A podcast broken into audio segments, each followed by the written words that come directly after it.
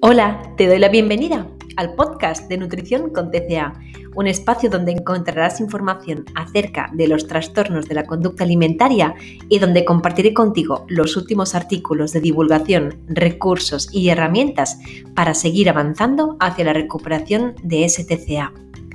Yo soy Eli Cousteau, dietista, coach acreditada en procesos de trastornos alimentarios y superviviente de un TCA. Me encanta que estés aquí acompañándome.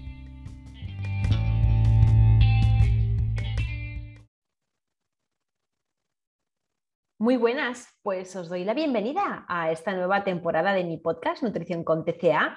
Estamos ya en pleno mes de septiembre. De corazón deseo que hayáis eh, pasado un buen verano o al menos un verano consciente en el caso de que os estéis recuperando de un trastorno alimentario, eh, que estéis eh, todas y todos bien enfocadas, enfocados acerca de lo que conlleva esa recuperación. Y justamente muchas veces a la que nos ponemos a recuperar y observámoslo, las dificultades que se nos plantea por delante ante la tesitura de eh, tener que atender muchas obligaciones laborales, eh, estudiantiles, de voluntariado, de cuidado de varios miembros de nuestra familia, cuando tenemos muchas obligaciones a la par que nos estamos recuperando de un trastorno alimentario, estoy convencida de que habrá surgido en muchas de vosotras, en muchos de vosotros, la incertidumbre de si me cojo o no me cojo un tiempo para recuperarme, si cojo una baja laboral, si paro los estudios, si eh, comienzo a delegar ese cuidado de alguien de mi familia hacia otra persona porque veo que yo no puedo. Pues bueno, de esto va el podcast, el podcast de hoy, justamente de si me cojo o no me cojo ese tiempo para recuperarme. Em, en este podcast vamos a abordar si al priorizar nuestra recuperación eh, puede ser práctico o no cogerse eh, esa baja laboral, en el caso de que trabajes por cuenta ajena o propia, por unos parar unos estudios, en el caso de que los estés cursando, o posponer este otro tipo de circunstancias u obligaciones que antes mencionaba. En otras palabras, pararlo prácticamente eh, todo en pro de centrar tu día a día con el fin de recuperarte de un TCA. La recuperación de un TCA es difícil y lenta en la mayoría de ocasiones, esto lo sabemos.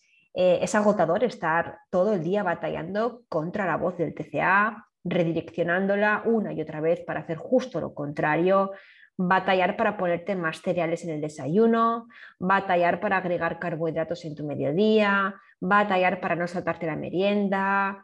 Y básicamente vamos a decir que si el día tiene aprox de media unas cinco comidas, pues como venimos en esas cinco batallas a librar diarias, ¿no? O en el caso de que aún no estés haciendo esas comidas, batallar para que, para que estén. Al final y al cabo son muchas batallas pues a, fin de mes como para no dejarte eh, completamente agotado o agotada.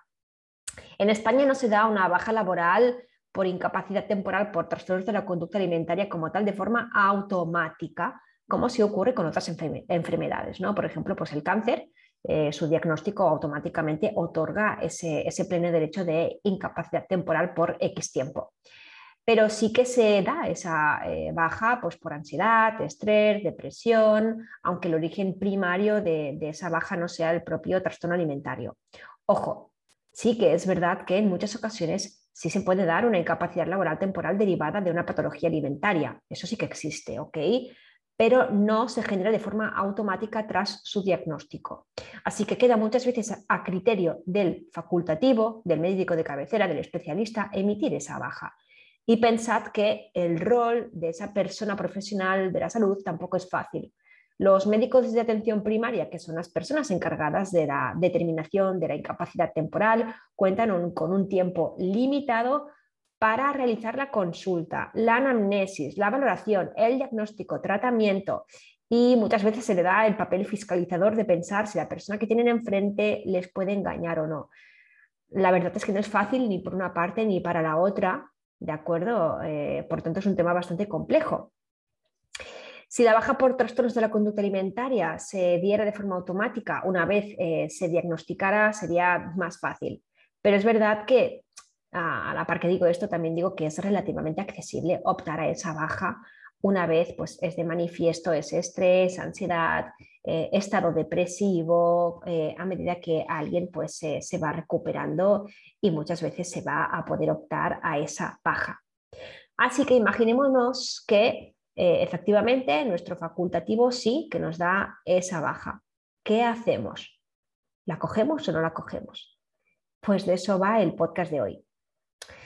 Si es tan duro recuperarse de un trastorno de la conducta alimentaria, suspender la vida ordinaria, la cotidiana, al menos parcialmente, puede parecer a priori una buena estrategia para que esa recuperación sea un éxito, ya sea buscando atención hospitalaria, de tratamiento ambulatorio en un hospital o en una unidad de patologías alimentarias, ya sea en terapia privada desde casa, etc.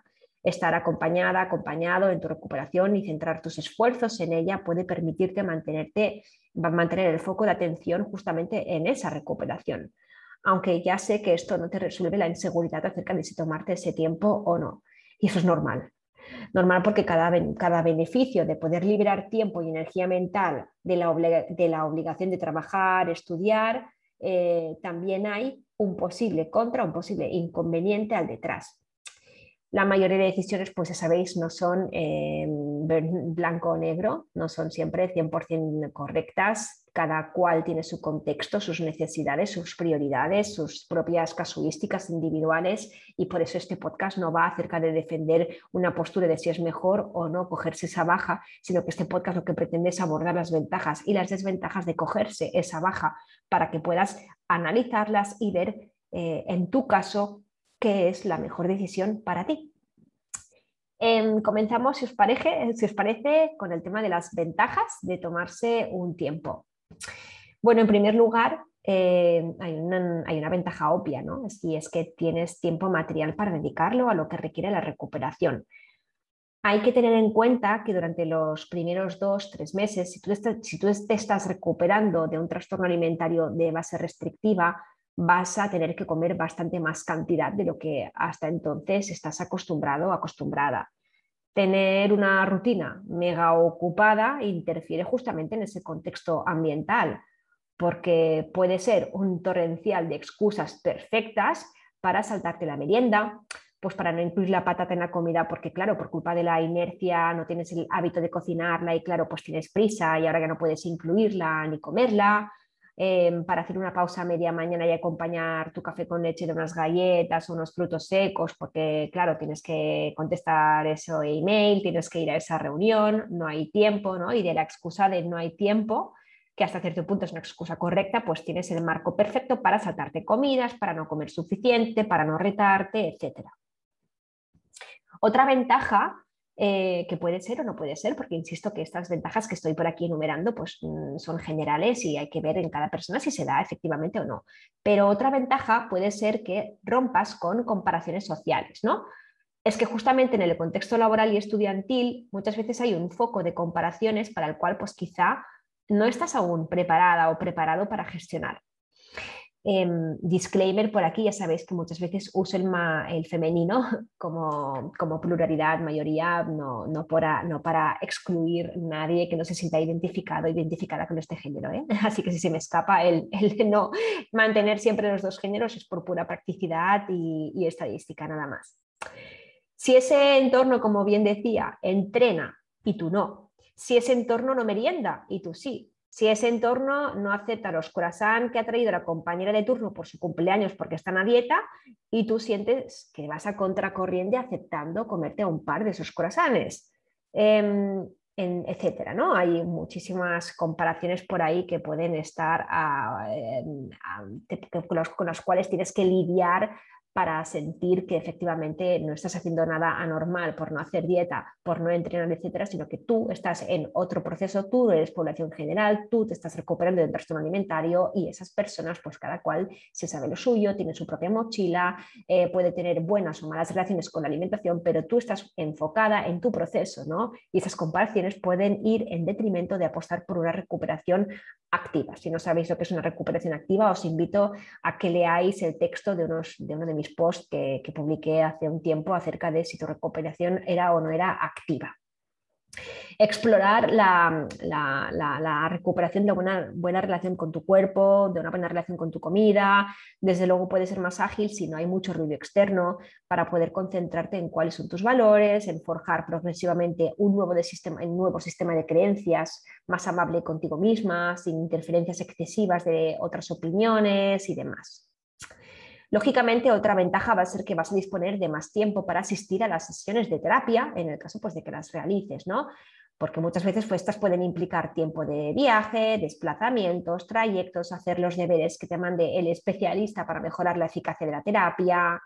Y yo, por ejemplo, suelo, mandar un volumen, un volumen de deberes determinado en consulta según los tiempos libres que tenga esa persona que acompaño, pero lógicamente si pueden esas personas hacer los deberes tal cual les digo porque disponen de ese tiempo, pues van a beneficiarse mejor de los efectos de esas consultas, ¿no? Y si estás de baja, pues no tienes que pedir horas, permisos, solicitar justificantes para presentarlos a tu jefe, ausentarte, estresarte por ver que se te ha juntado una terapia y una reunión de empresa el mismo día, atender exámenes, etc. Luego, otra potencial ventaja puede ser que puedas afrontar mejor los cambios físicos y emocionales que se dan durante un proceso, de recuperación. En uno de mis podcasts anteriores, em, Miriam Sánchez y yo misma abordamos qué consecuencias físicas, emocionales y conductuales suelen derivarse de un proceso de recuperación activa de un trastorno alimentario. Sudores nocturnos, fatiga extrema, dolores musculares, estados anímicos depresivos muy cambiantes, hipersensibilidad, digestiones lentas y pesadas, etc. Si tu tipo de trabajo es muy físico, muy exigente, muy estresante o una combinación de estos tres, pues cuesta hacer frente con calma a esos cambios que se dan durante la recuperación. Así que, bueno, puede ser muy agradable poder afrontarlos pues, eh, más reposadamente que no pues, a la par que combinamos todas esas obligaciones cotidianas. Otra ventaja en la que creo que todos estaremos de acuerdo em, es que tienes más tiempo para dormir. La comida y el descanso, pensad que son las dos caras de la misma moneda de la recuperación de un trastorno alimentario y sin despertador pues, pues, puede ser más fácil descansar. Sin despertador es más fácil aguantar noches en las que, mm, aguantar, perdón, días cuando las noches anteriores te ha costado conciliar el sueño. O una siesta reparadora puede ayudarte a batallar la segunda mitad del día con renovada energía. Dormir va a ser fundamental para recuperarte, para la rehabilitación nutricional, para restablecer ese rango de peso, para recuperarte incluso de una menor hipotalámica en el caso de que seas mujer y también sea un objetivo fisiológico a tomar en cuenta, etc. Si te das una baja temporal, por otro lado, em, como potencial ventaja, ya sabéis, hablo de potencial porque no os conozco, no sé vuestro caso en particular, em, pues eh, esa temporalidad puede plantear em, puede plantearse como una especie de cronograma de, recuperación, ¿vale? Em, eso no significa que tengas que recuperarte en X semanas o meses. Significa que si tú tienes una temporalidad fijada, puedes verte obligada a, darte a ti misma un push en tu recuperación para, bueno, alcanzar en ese tiempo eh, el máximo recorrido de recuperación posible, ¿no? A involucrarte a tope, a exponerte, tratar de no compensar, trabajar el ejercicio compulsivo. Si aprovechas ese cronograma para justamente hacer la parte más compleja de un proceso de recuperación, que ya sabemos que suele tardar eh, uno, dos, tres meses, es la parte yo creo más aguda, donde se concentra mayor malestar, eh, hasta que te vuelves a acostumbrar a muchos alimentos, situaciones, etcétera, pues bueno, puede, puede ser de ayuda, ¿no? Cuando te has dado tres meses de descanso en el trabajo en la universidad para mejorar esa, esa urgencia, ¿no? Un poco de lograr un, un, progreso significativo, pues bueno, es, puede imponer cierto ritmo de recuperación, lo cual es fantástico porque los baby steps lentos, ¿no? Pues eh, hacen que esa recuperación fatigue muchísimo. Con baby steps lentos me refiero a que, pues hoy agrego un poco más de avena en el desayuno, mañana agrego un poco de queso en la ensalada, pero en cambio quito ese aumento de la avena del desayuno que hice ayer porque es que no me atrevo a todo.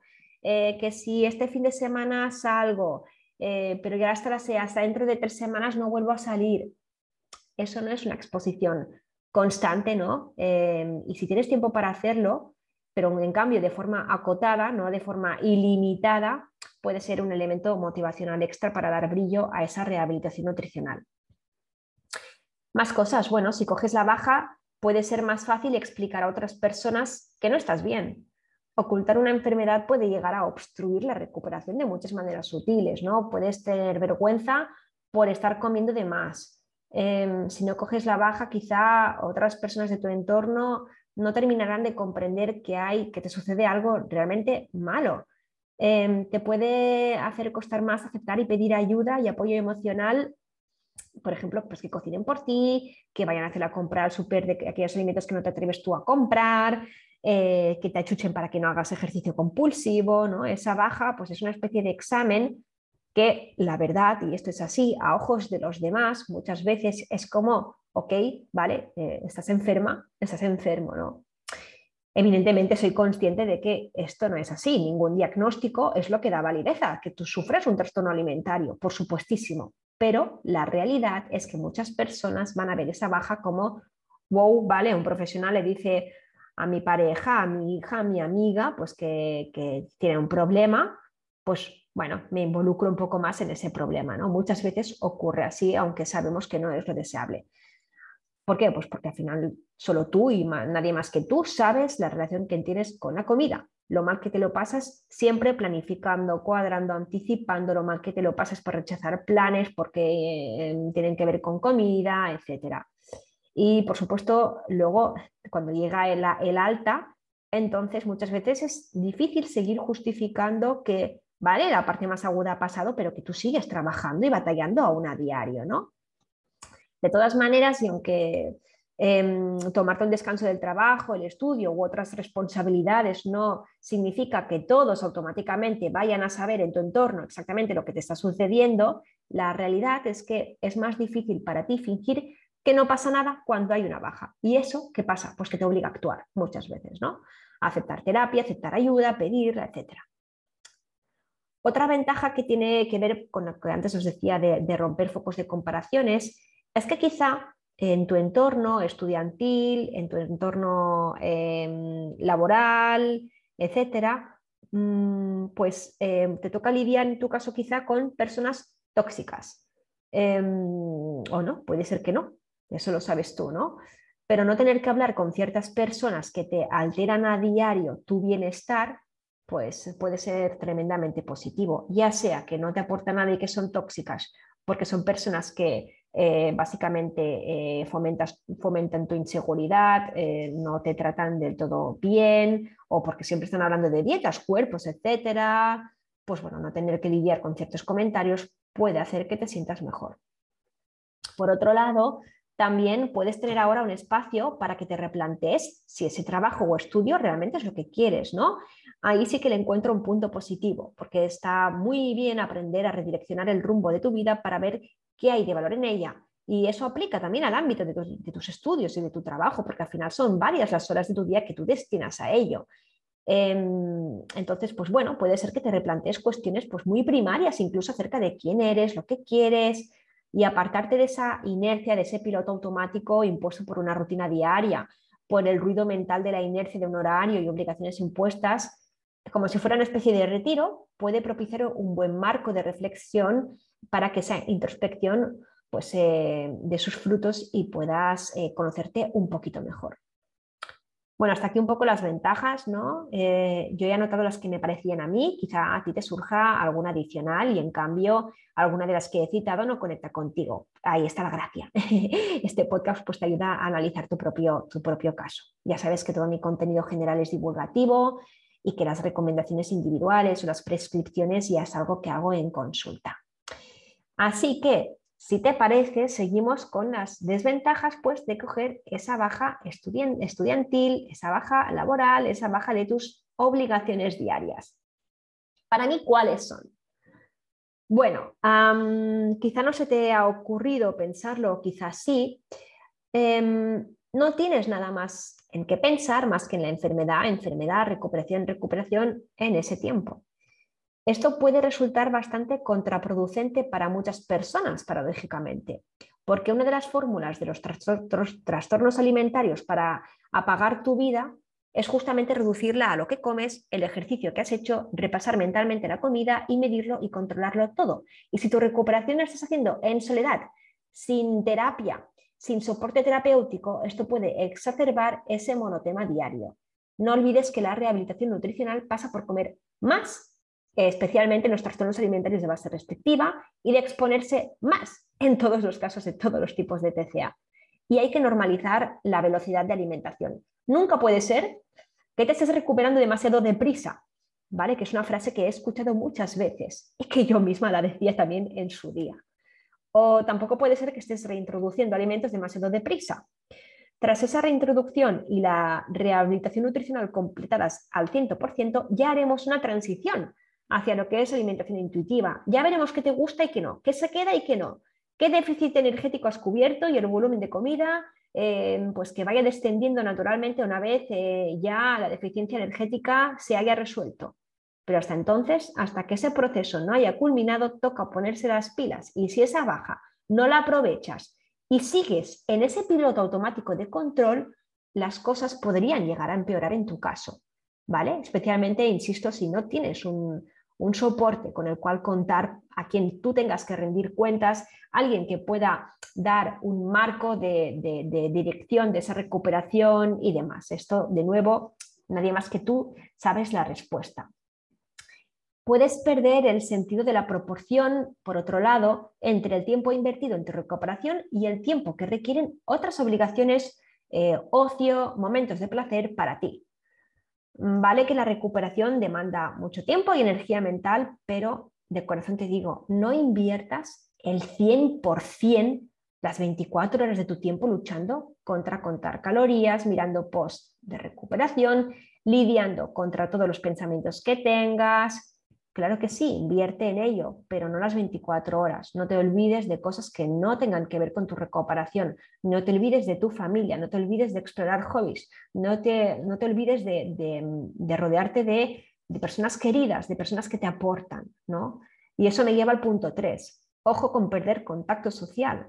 Los trastornos alimentarios alejan a otras personas y la recuperación implica reducir aún más el contacto porque supone ver compañeros de trabajo con los que ya te llevabas muy bien, porque supone ver menos amistades, porque te dices a ti misma que no estás con el ánimo suficiente como para quedar con ellos, etcétera, lo que puede ocurrir es que ese aislamiento crezca.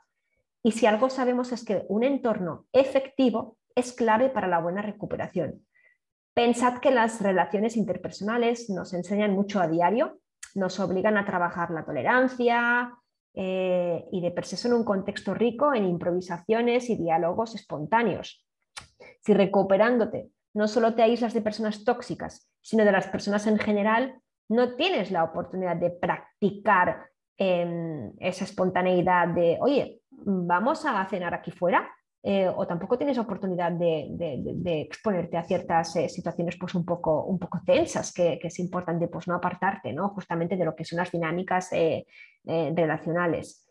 Y por otro lado, pierdes la oportunidad sobre todo de rodearte de personas que no sufren conductas alimentarias disfuncionales, porque te pueden enseñar mucho, pueden aportar una enseñanza acerca de sus decisiones que son ágiles e intuitivas por naturaleza, pues lo que te decía antes, ¿no? que cuando te dicen de ir a tomar algo, a merendar, a cenar fuera, te están enseñando que esas situaciones son un marco rico en salud, en el sentido integral de la palabra.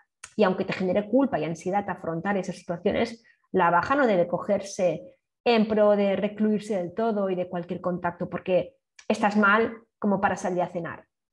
No, o sea, estás, recuperando estás recuperándote de un trastorno alimentario y justamente va a ser clave permitirte comer fuera, practicar eh, comidas sociales, practicar compañía de otras personas, especialmente cuando te aportan, hasta que estas situaciones en tu mente ya no se vean como una potencial amenaza, sino como lo que son, pues un mero disfrute social.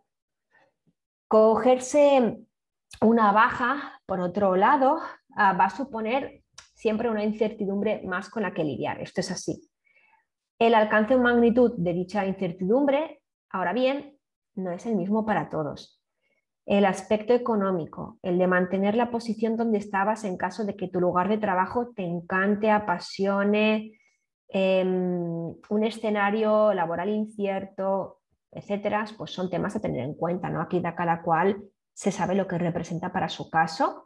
Aquí lo que os aconsejo es que pues, eh, claramente hagáis eh, esas mm, listas de pros y contras en este aspecto económico, que hagáis excels de números, em, etcétera, ¿no? que lo habléis con vuestro entorno más cercano, con el que conviváis, porque si va a suponer más prejuicio que beneficio, pues será algo que también se tenga que considerar.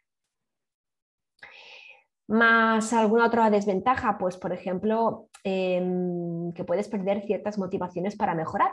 Me explico, de acuerdo que quizá no se comprende. Si tu vida pasa a reducirse a la recuperación, algunas de las razones que te motivaron a iniciar este proceso pueden perderse de vista. Te pongo algunos ejemplos para que esto se comprenda bien. Quizá el punto de arranque de recuperación fue que no te concentrabas con los estudios debido a la fuerte brecha entre energía disponible y energía demandada para estudiar, pasar exámenes, realizar cualquier proceso, funcional fisiológico, mantener tu concentración. Si los estudios no los has aparcado del todo y te estás recuperándote, sigues con motivación para ello porque vas viendo pues, los aspectos más beneficiosos de comer más. Pues te concentras más, rindes más en las clases, eh, haces más rápido los trabajos, etc.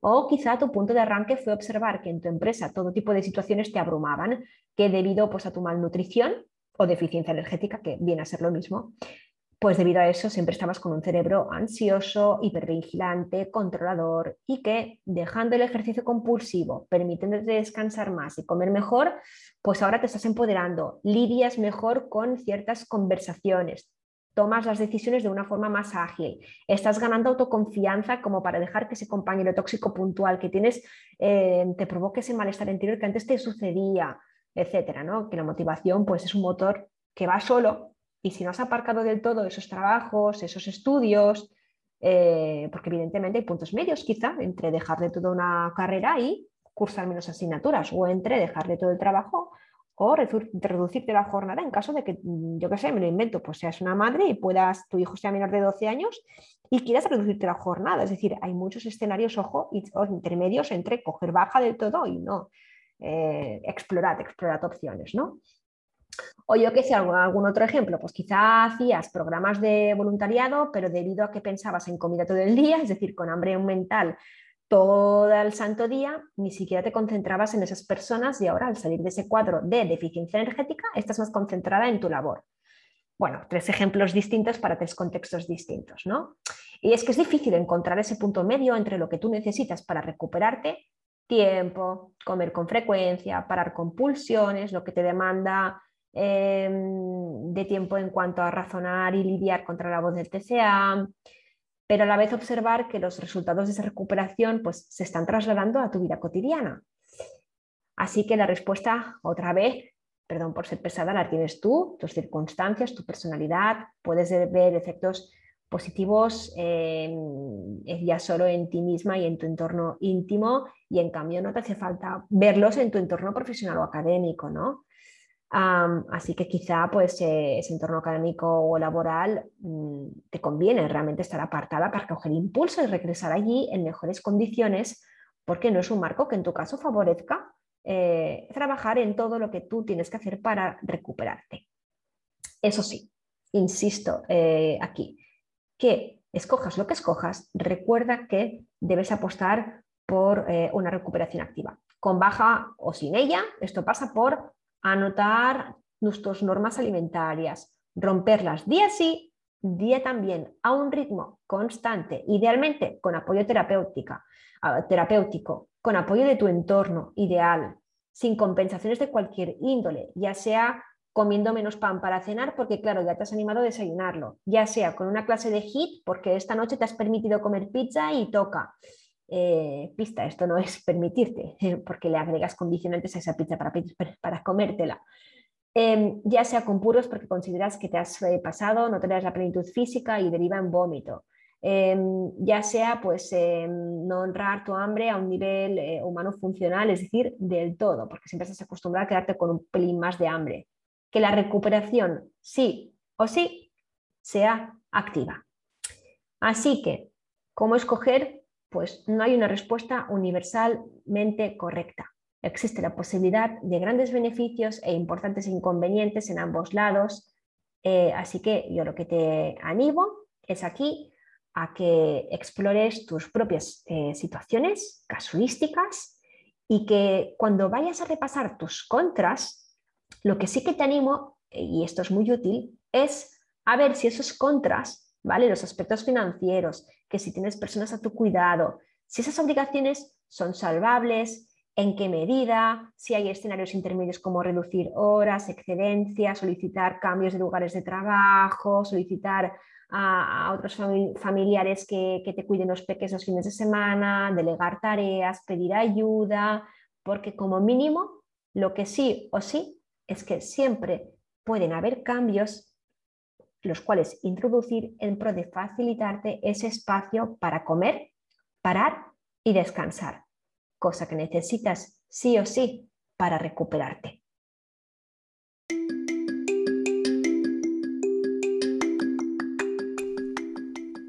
Te doy las gracias por escuchar este podcast.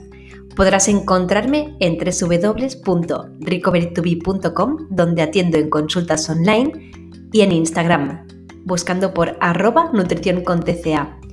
Y recuerda, no te conformes con vivir así porque esto sencillamente no es vida.